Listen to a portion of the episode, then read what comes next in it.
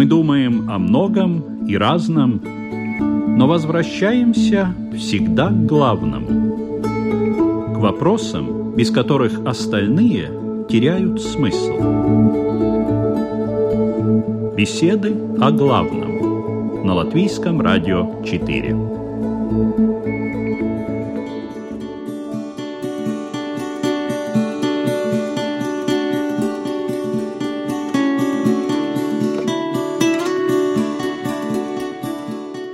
Добрый день, уважаемые радиослушатели. Что такое время, если нас ждет бесконечная жизнь в раю, для кого-то в аду, а для кого-то в перевоплощениях? Почему время нельзя убить, а то, что оно лечит, убеждаются практически все? Какой смысл дней в изначальном построении мира? Помните, день первый, день второй и так далее. Нужно ли нам уделять внимание времени – или эта категория слишком велика для нас, или слишком абстрактна? Как религии советуют обращаться со временем? И что значит потерять время? А можно ли им овладеть и подчинить себе? Об этом сегодня в программе «Беседы о главном» рассуждают имам Мухаммад Гига. Здравствуйте. Буддист Игорь Домнин. Добрый день. И Равин Исраиль Айзеншарф. Здравствуйте. Ведущая Людмила Вавинска, и мы начинаем. Было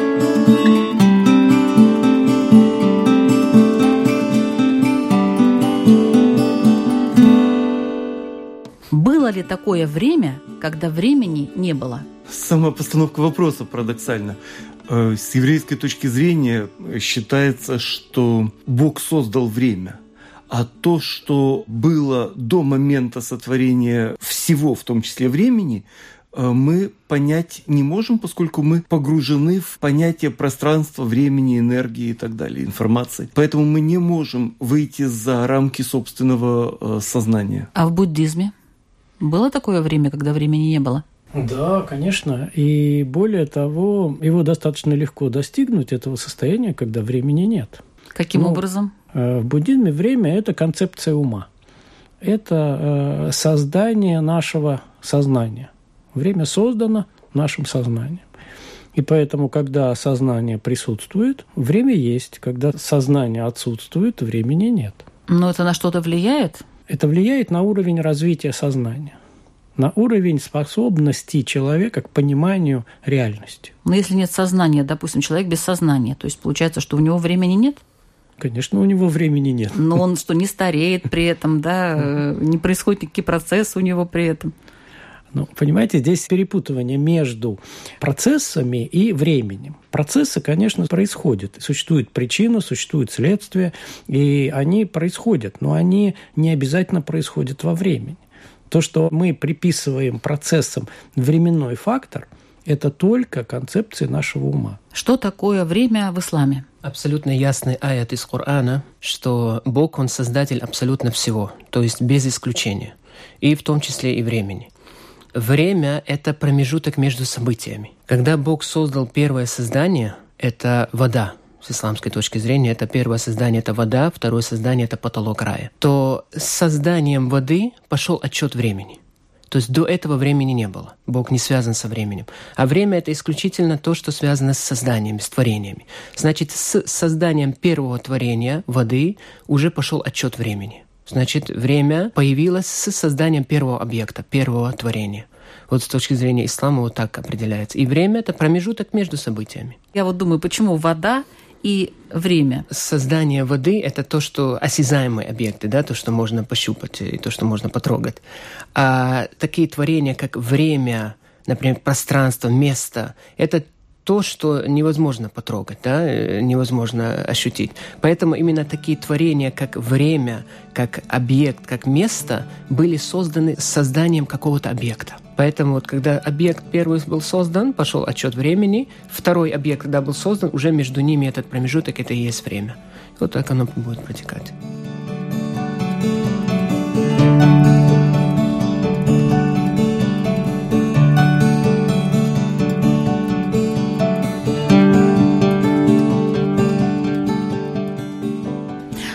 Законам существует время в иудаизме? Есть законы.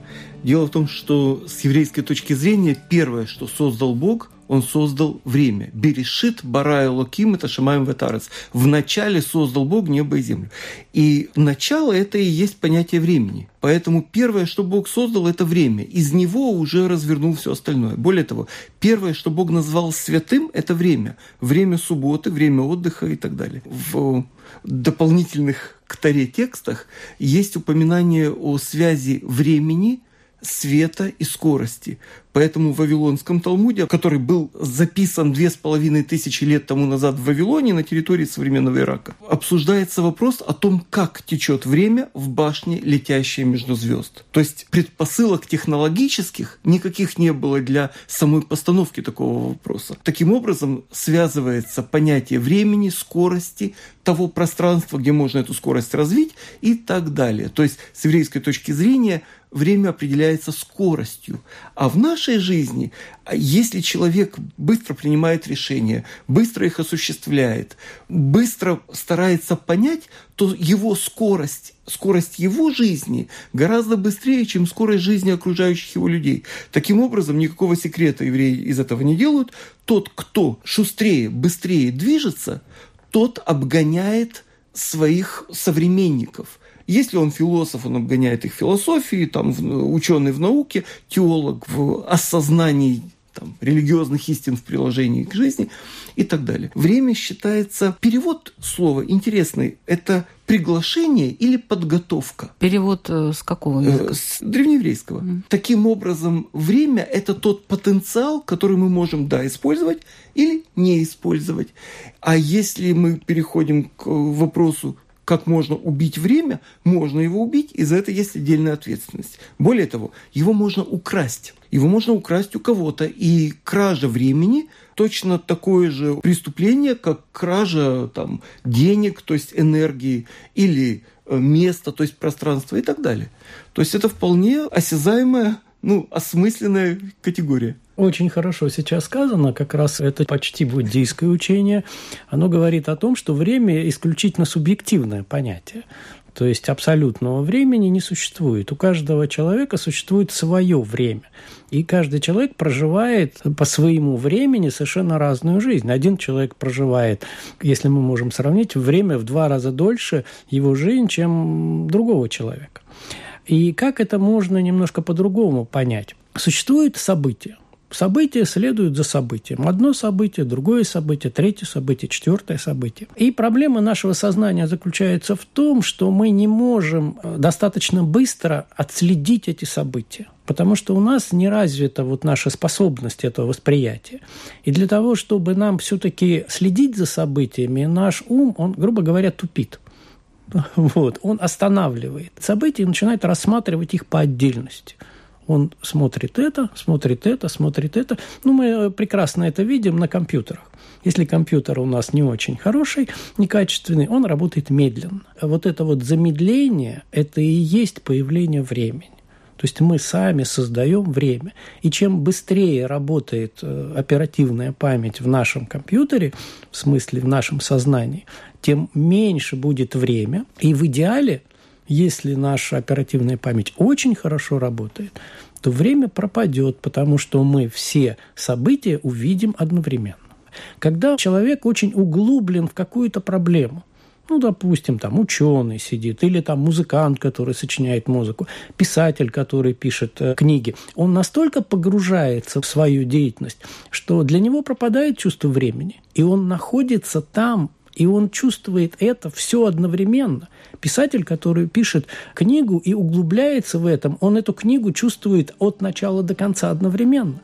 Музыкант, который играет произведение, если это хороший музыкант, он его играет одновременно все.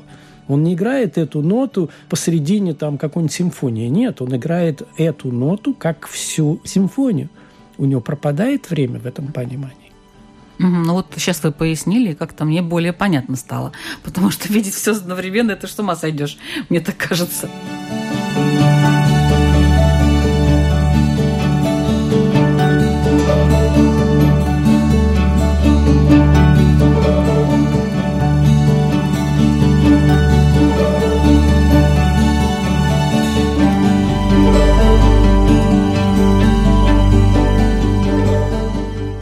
Исламе восприятие времени какое?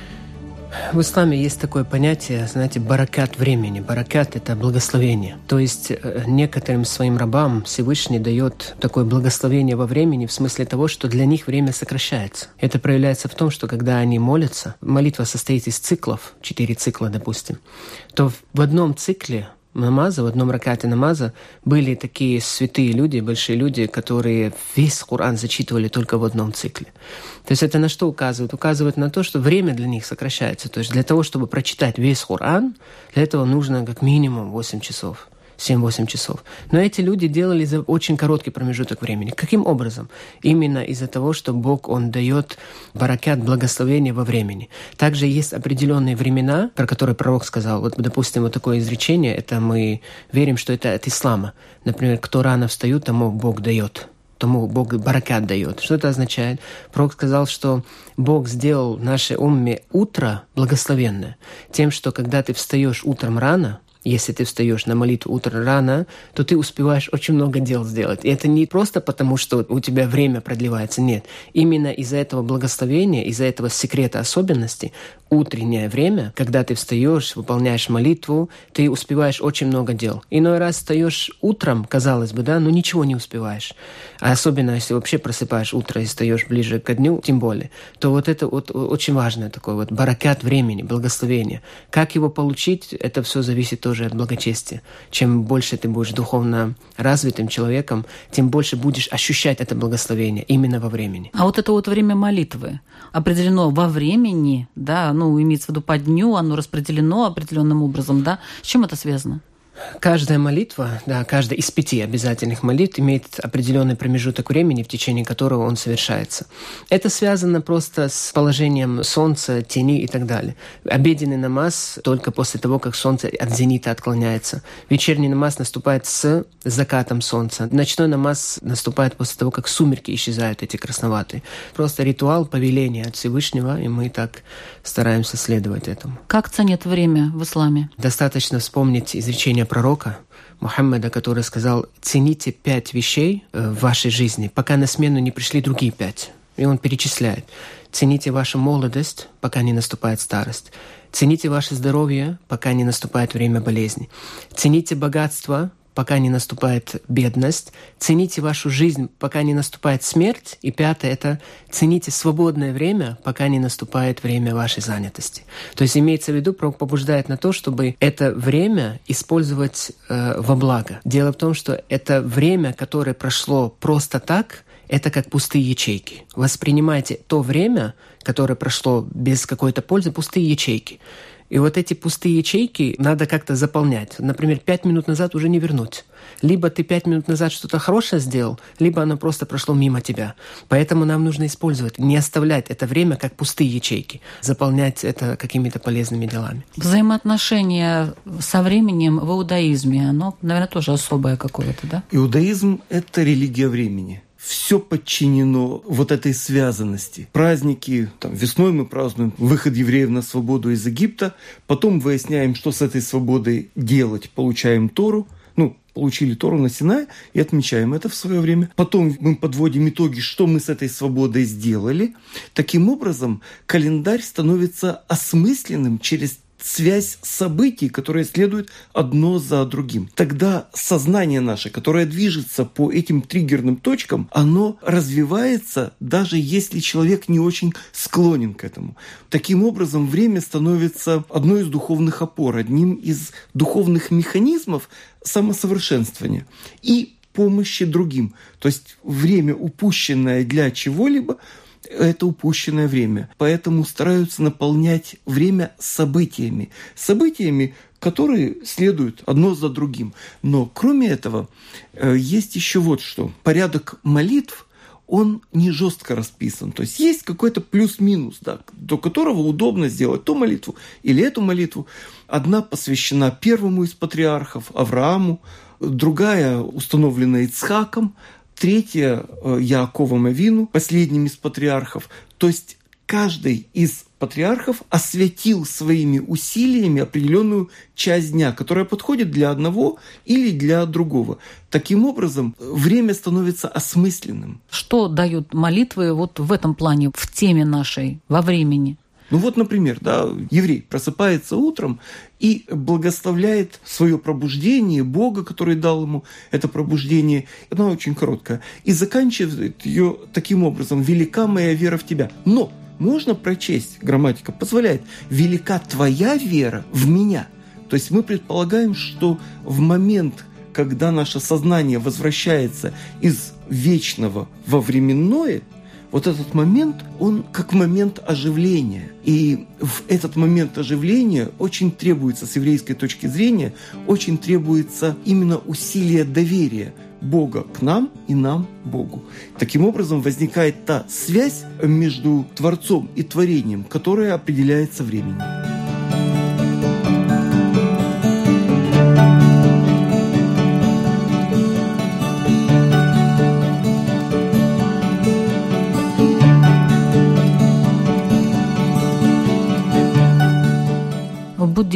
Каким образом происходит взаимодействие со временем, кроме вот э, постановки событий, скажем, в одну линию и восприятия их в целом? Ну, здесь как раз взаимодействие со временем идет с точки зрения развития сознания. И здесь как раз время, наверное, скорее как фактор, такой маркер развития сознания – Потому что, смотрите, ведь когда люди жили в там, родоплеменном обществе и каким-то другим, мифологическое сознание, было циклическое восприятие времени. То есть время было очень короткое. Оно было в течение одного года для человека. Это был посадил урожай, вырастил урожай, отметил. И было непонятно, э, будет ли следующий год. И поэтому очень много культов связаны были с продлением следующего года. Почему это происходило? Потому что у человека сознание было очень короткая цепочка причинно-следственных связей. Он видел ее очень коротко. Сознание было не развито. А по мере развития сознания возникает линейная шкала восприятия времени, которая сегодня у нас уже существует. Тогда появляется вопрос начала времени, конечности времени, вопрос, конечно оно или бесконечно времени. Что это такое? Это показывает степень развития уже человеческого сознания. И чем более человеческое сознание развито, тем более сложное восприятие времени происходит. Но в буддизме взаимоотношение со временем какое? С одной стороны, это развитие сознания, а с другой стороны, существует практическое применение. Буддизм очень практическое учение, похож на иудаизм в этом плане. Или неизвестно, что на что похоже. Вот. Ну, буддизм, наверное... Немножко моложе. Немножко Тысячи раньше. на полторы годика. Вот так ничего. Очень интересно было бы потом побеседовать, кто старше, кто моложе. Ну, буддисты Вот. считают, что у них более древняя религия. Да.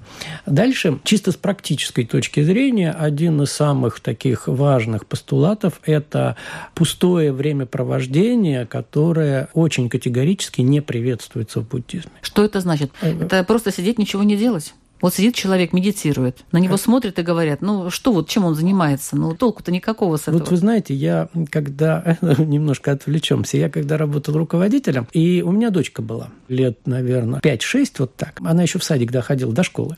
И вот когда садик там что-то был закрыт, я ее брал к себе на работу. И она сидела в моем кабинете. И вот она целый день сидит в моем кабинете. И потом после работы э, мы приезжаем домой, и она меня спрашивает, пап, а чем ты вообще занимался? Ты целый день ничего не делал.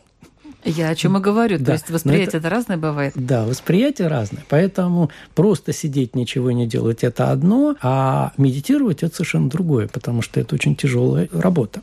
Пустая жизнь и пустое времяпрепровождение – это э, время, когда мы не развиваем свое сознание. Вот стоит человек за станком и все время делает одну и ту же операцию. Он не развивает свое сознание. Или в это время он должен о чем-то думать, таком философском. Нет, он может думать о том, что он делает. И это правильно, если он будет думать о том, что он делает. И в буддизме говорится, что если ты пьешь чай, надо пить чай. А мы очень часто, когда мы пьем чай, мы делаем все, что угодно, но только не пьем чай. Да, кстати. И поэтому, когда человек стоит за станком и работает, он должен стоять за станком и работать.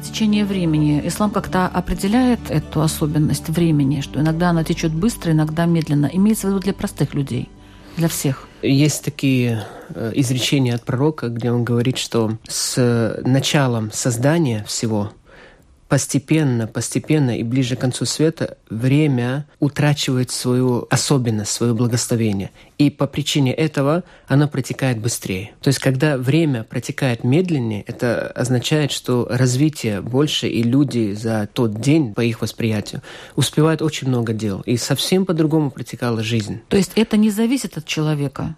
Это не зависит от человека. Не зависит. Нет, а вот так нет, бывает, что вот иногда время течет быстро для тебя, там все пробегает, а иногда медленно, вот когда ждешь, допустим.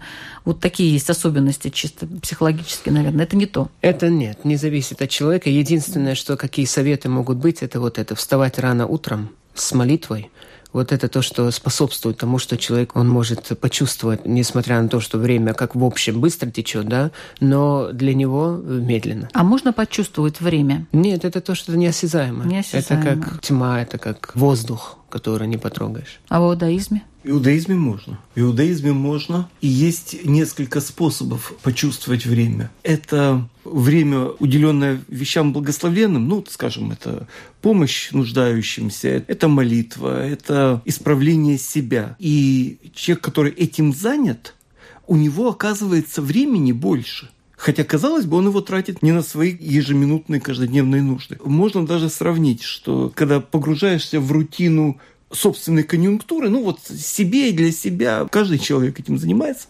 вот. И сравнить, что происходит, вот сколько ты успел, как ты устал и так далее. Или когда помогаешь другим, или там исправляешь, или молишься, другое ощущение времени. Это можно списать на психологию тоже можно. Но есть, например, такие описания, когда человек входил в контакт с пророком и проводил с ним какое-то время, там, изучал Тору, делал добрые дела, еще что-то. Оказывалось, когда он прекращал это занятие, оказывалось, что для окружающих прошло уже очень много лет. Но вы говорили о каком-то наказании за то, что кто-то убивает чье-то время или... Хронофагия, да, такая. Да, или, или крадет. Крадет. Да. Крадет это когда незаметно забирает чужое время. Делает так, что человек другой вынужден тратить свое время на то, чтобы разгребать все эти завалы. Это кража. А бывает, что это грабеж, когда человек ну вот, вот требует уделить ему то время, которое ни для чего не нужно. Тогда человек отвечает, потому что время считается... А как он отвечает за это? С еврейской точки зрения он отвечает перед Богом кроме того, что он портит отношения с окружающими, что логично, вот он еще отвечает перед Богом за то, что он либо присвоил себе чужое время, либо просто его выкинул в песок, что называется. А время – это такая же наша собственность, за которую мы отвечаем, как и пространство, и энергия, и имущество и так далее. В буддизме дорогое время бывает? Время дорого, время – деньги. Конечно, это в любой жизни существует, потому что есть время, как это разбрасывать камни, есть время собирать камни. Когда мы приходим к осознанию завершения нашего собственного времени, мы начинаем его очень-очень сильно ценить. И это независимо от того, в буддизме или где еще. Тогда начинает сознание работать очень быстро, время растягивается, и в этот момент мы как раз очень много чего можем сделать. Есть какие-то советы в буддизме для того, чтобы наиболее правильно и грамотно использовать время? Вот вы сказали, что с течением жизни время все дороже и дороже. Да? Вот для тех людей, которые уже поняли, что все-таки это не так просто, что время оно заканчивается, в отличие от всего остального, что можно возобновить. Советы Жить осознанно каждую секунду нашего времени. Воспринимать те события, которые происходят, полностью погружаясь в эти события, понимая, не пропуская это мимо. И если мы все больше и больше будем погружаться в события, тем больше будем отследовать, тем больше концентрированно, внимательно следить за той жизнью, которая происходит в нас, тем более долго мы будем жить. Спасибо. Будем надеяться, что так оно и есть.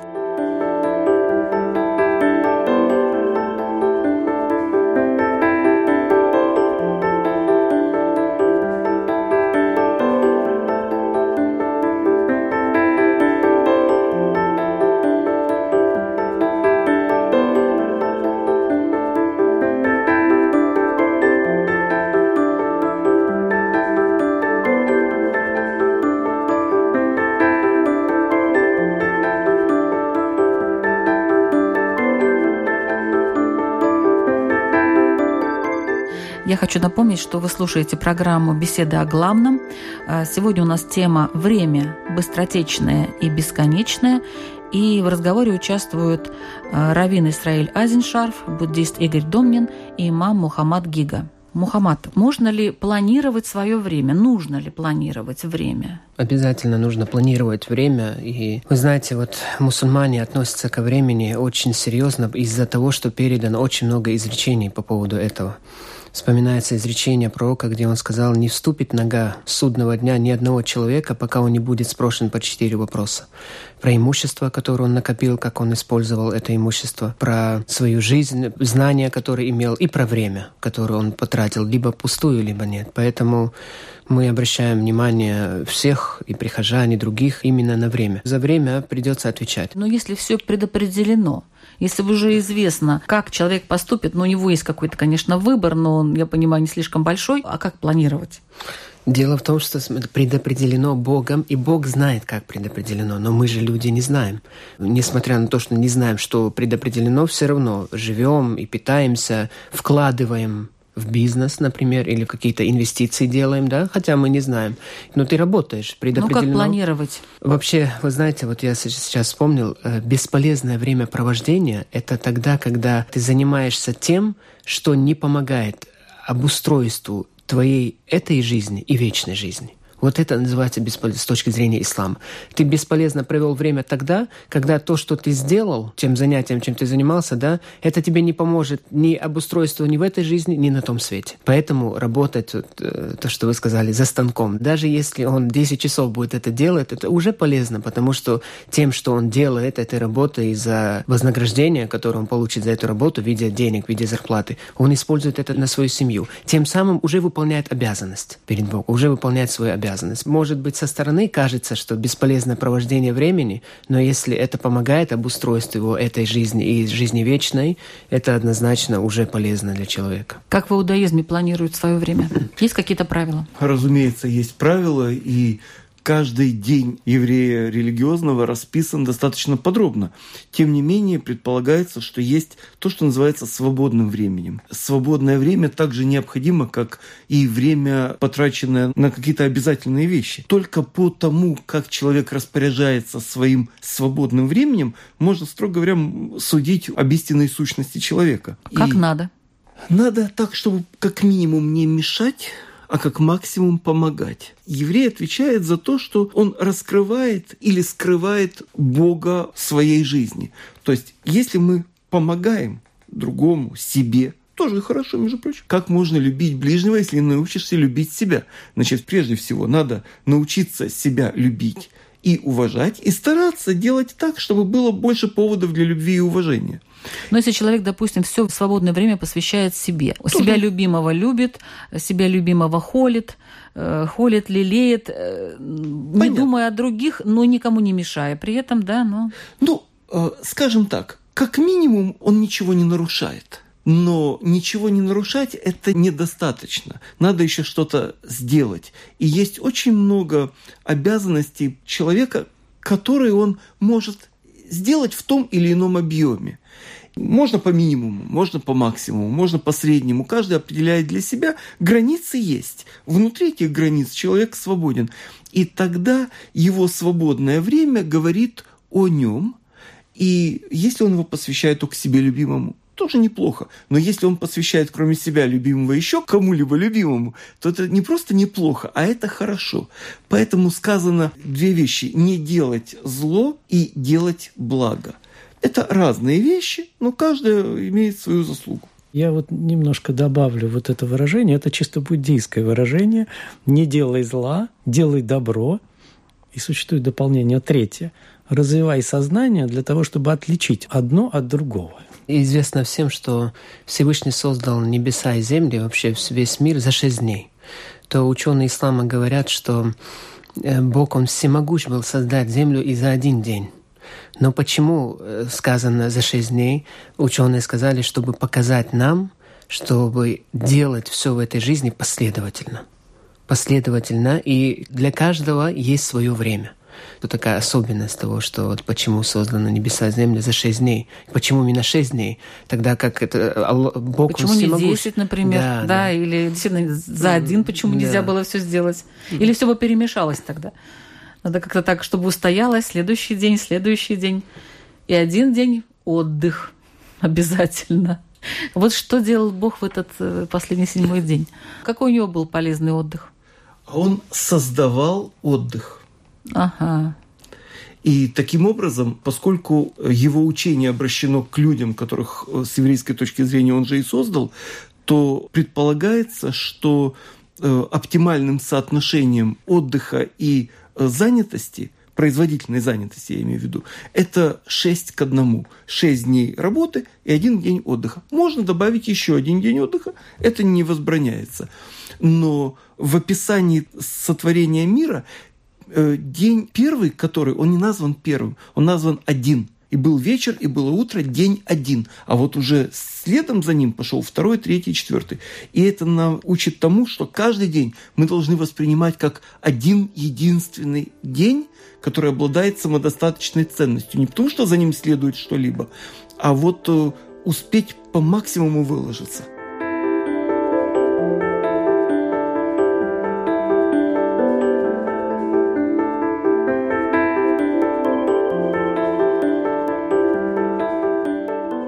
Какие периоды надо особенно, вот особенно учитывать фактор времени? Вот я хочу спросить у Игоря Домнина. Ну, в буддизме говорится, что при практике развития сознания, медитативных практиках, то очень важно утреннее время – утреннее время считается после там, второй стражи, когда это было обычно в 3 часа утра. Человек должен проснуться достаточно быстро, и это очень хорошее время для того, чтобы заниматься практиками медитации. Время. Вечером? Нет э, такого Там такого все утра, достаточно да? расписано. Все. Угу. То есть это должна быть и вечерняя медитация обязательно. Вот. Но особо, конечно, оговорена утренняя медитация. А в исламе тоже, наверное, утро имеет особую роль. Коране упомянут один намаз, который называется Аль-Аср. Это послеобеденный намаз. И он совпадает как раз в то время, когда обычно люди заняты делами, то есть занимаются либо торговлей, да. И этот намаз имеет особенность, потому что его труднее всего совершить. Утренний намаз не тяжело совершить. Где бы ты ни работал, утром всегда ты э, практически всегда дома находишься. Ночью тоже приходишь после работы. Но именно этот намаз после обеденный, он именно в таком времени, котором очень нелегко совершить. И есть особенность ночного э, намаза. Пророк сказал, что самая лучшая дополнительная молитва – это ночная. Почему?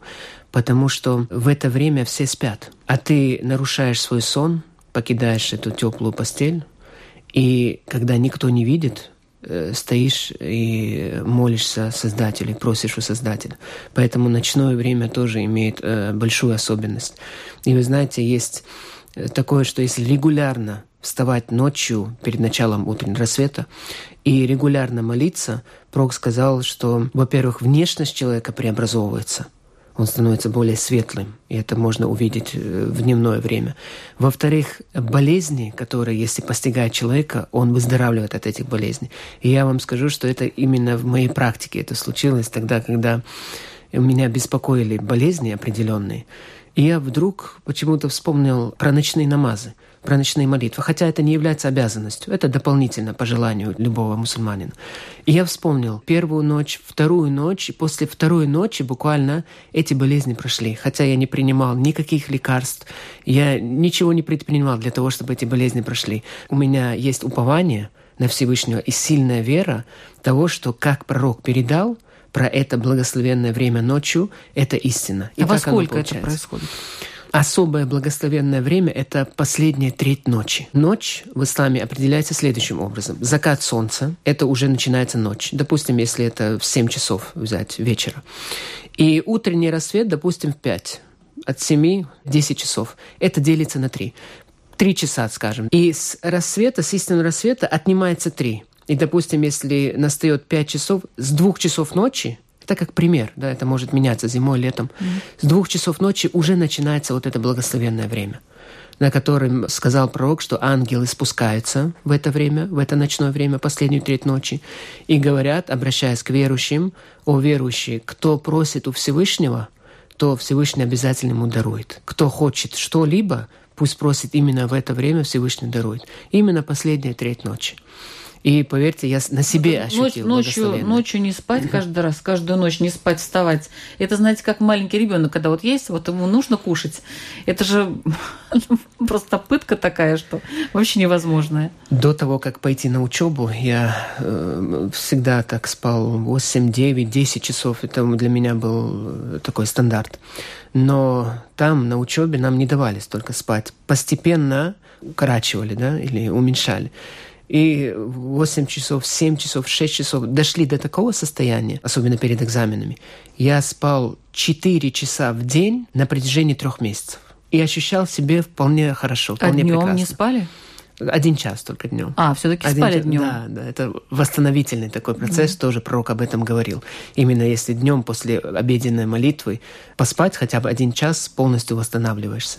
Поэтому для тех, кто привык по 12 часов спать в день, ему будет тяжело сразу на 3 часа переключиться, да? Поэтому нужно последовательно, так постепенно, если привыкнуть, Поверьте, 5 часов, 6 часов в день – это достаточный сон. Евреи встают ночью, чтобы помолиться? Нет, такого правила нет. Если кто это хочет сделать, то пожалуйста, но оно совершенно не обязательно. И вообще, э, с еврейской точки зрения, все, что через э, силу, оно не на здоровье. И с еврейской точки зрения Богу не нужно наше эм, Рвение? Такого рода рвение, которое способно нас изнурить. Мы считаем, что Бог хочет э, нам не только вообще благо, но и чтобы жизнь была приятной. Вот так зачем ее себе портить? Поэтому человек отвечает с еврейской точки зрения не только за те удовольствия, которые он получил, несмотря на запреты, то есть запретное удовольствие, но и за те удовольствия, разрешенные, от которых он отказался, имея возможность им воспользоваться. Таким образом, с еврейской точки зрения и время способно приносить удовольствие. Было время для выхода из э, рабства из Египта, было подходящее время для строительства храма, было подходящее время для всего. И вот э, то, что уважаемый наш буддист Игорь Домнин процитировал царя Шламо, Соломона, который э, сказал в конце жизни, что есть срок всякому делу, всякой вещи на земле, срок разбрасывать камни, время собирать камни, обниматься, уклоняться от объятий и так далее. Поэтому мы живем во времени. Единственное, что не регламентировано временем, это проявление скромности. Проявлять скромность можно в любое время, и оно всегда уместно. Перед э, Богом, перед людьми и перед собой, чтобы не выпендриваться.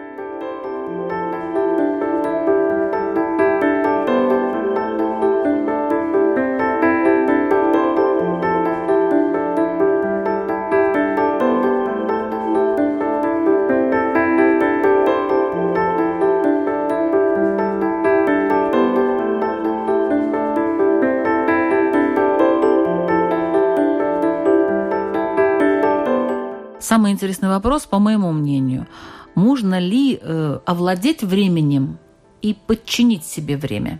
Ну, я, может быть, немножко не на этот вопрос отвечу.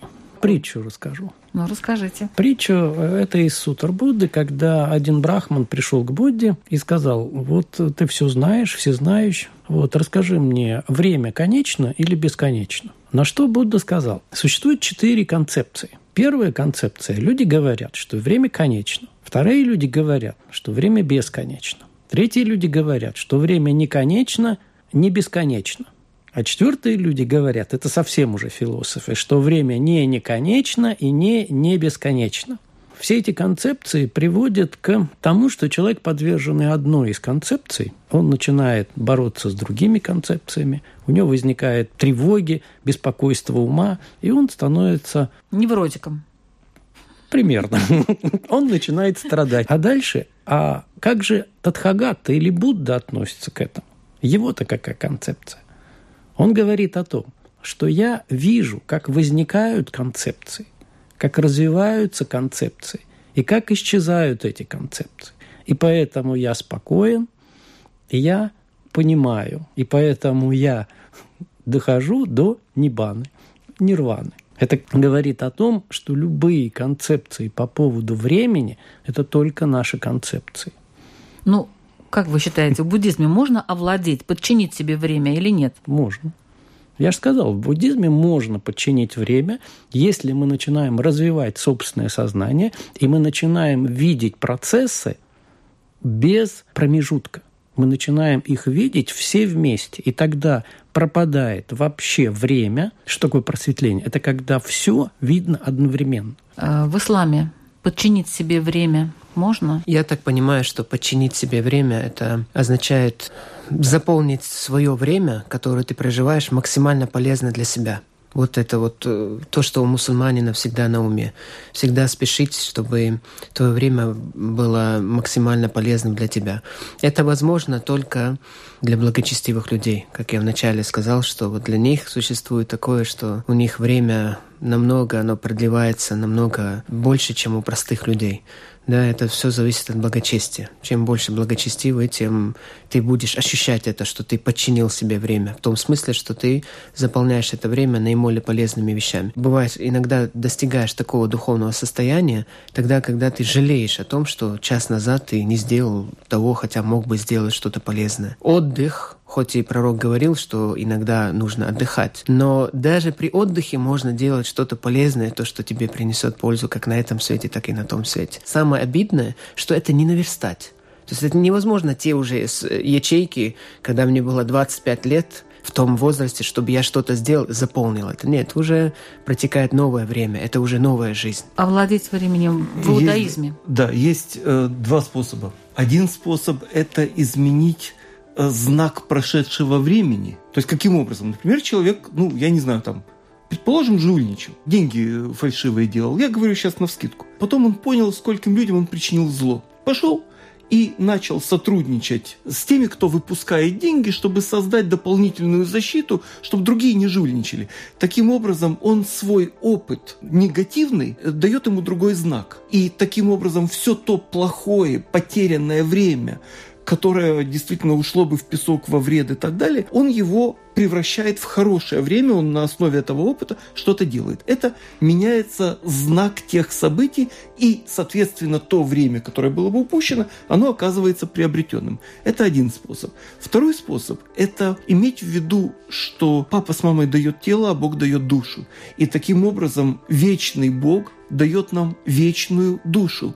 Когда мы действуем в нашем мире, где есть начало, конец, время ограничено и так далее, когда мы действуем с точки зрения вечности, вечного Бога, то мы поднимаемся над временем через э, добрые дела, которые Он нам предписал, через э, добрые мысли, слова и так далее.